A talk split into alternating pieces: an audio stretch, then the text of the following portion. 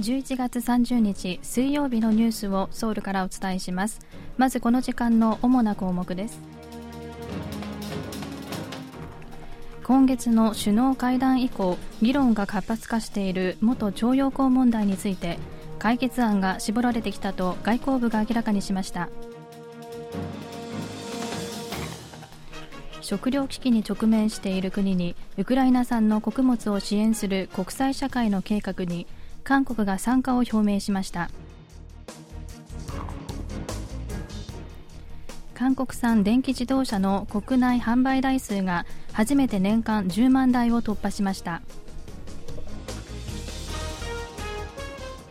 今日はこうしたニュースを中心にお伝えします。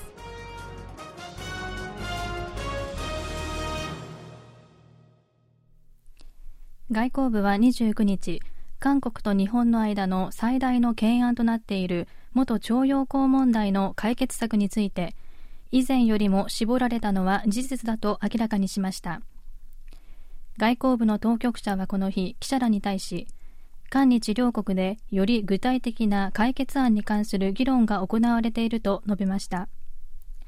一方、案の内容については言及しませんでしたが、一部では韓国の元徴用工被害者を支援する財団が、両国の企業などから寄付金を募り、賠償金を肩代わりすることになるとの見方が出ています。法的手続きとしては、強制徴用裁判における被告である日本企業の賠償責任は残しつつ、第三者が連帯で賠償責任を引き受ける併存的債務引受と呼ばれる民事契約の手法などの可能性が専門家などから示されています。ただ被害者側は韓国の財団など第三者が間に入るとしても日本企業の謝罪と寄付金の拠出への参加が必要だという立場を示している一方日本はこれに応じるとする明確な態度を示していないためこの溝を埋められるかが鍵となります。ユン・ソンニョル大統領は来年3月、アメリカのバイデン大統領など4カ国の首脳らと民主主義サミットを共同で主催します。大統領室は30日、ユン大統領が第2回民主主義サミットを来年3月29日と30日にアメリカ、オランダ、ザンビア、コスタリカの首脳と共同で主催すると明らかにしました。サミット初日は5カ国の首脳による本会議がテレビ電話形式で開催され、2日目には各国が主導する地域会議が開かれるということで、韓国は腐敗防止をテーマにインド太平洋地域の会議を主催する予定です。民主主義サミットはバイデン大統領の呼びかけで去年12月に初めて開催され、110カ国余りが参加して、脱権威主義や腐敗防止、人権擁護の促進などについて協議しました。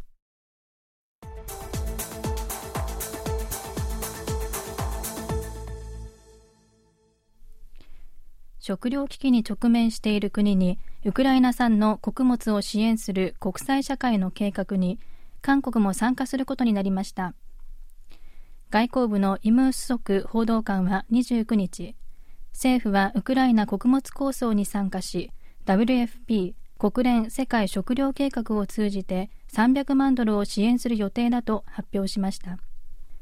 ウクライナ穀物構想とは黒海を経由して輸出されるウクライナ産の穀物の一部をスーダンやイエメンなど食糧危機に直面している国に送る人道支援事業です。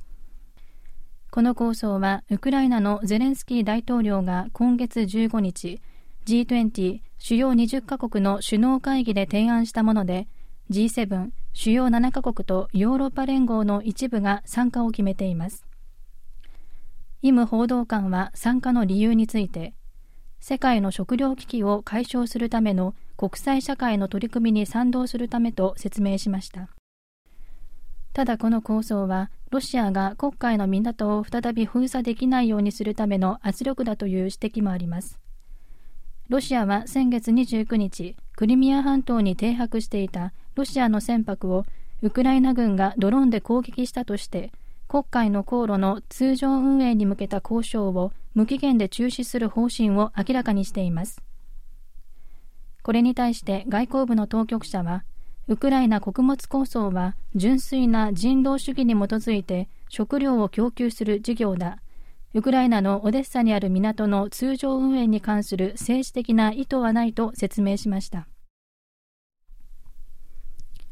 コン・ヨンセ統一部長官は29日、就任後初めて南北軍事境界線があるパンムンジョムを訪問し、政府は北韓に敵対する意思を持っておらず、九州統一を求めていないと述べ、北韓側に対話に応じるよう呼びかけました。今長官はこの日、パンムンジョムにある韓国軍の施設を視察し、関係者から懸案事項に関する報告を受けた後、記者会見を開きました。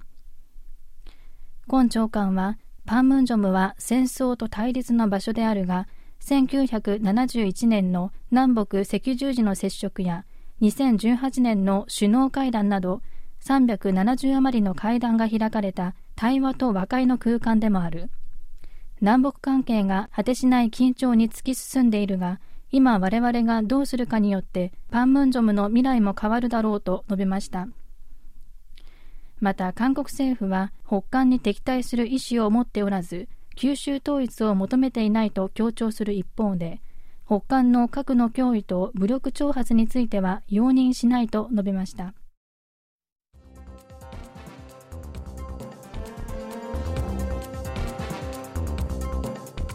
こちらは韓国ソウルからお送りしているラジオ国際放送 KBS ワールドラジオですただいまニュースをお送りしています。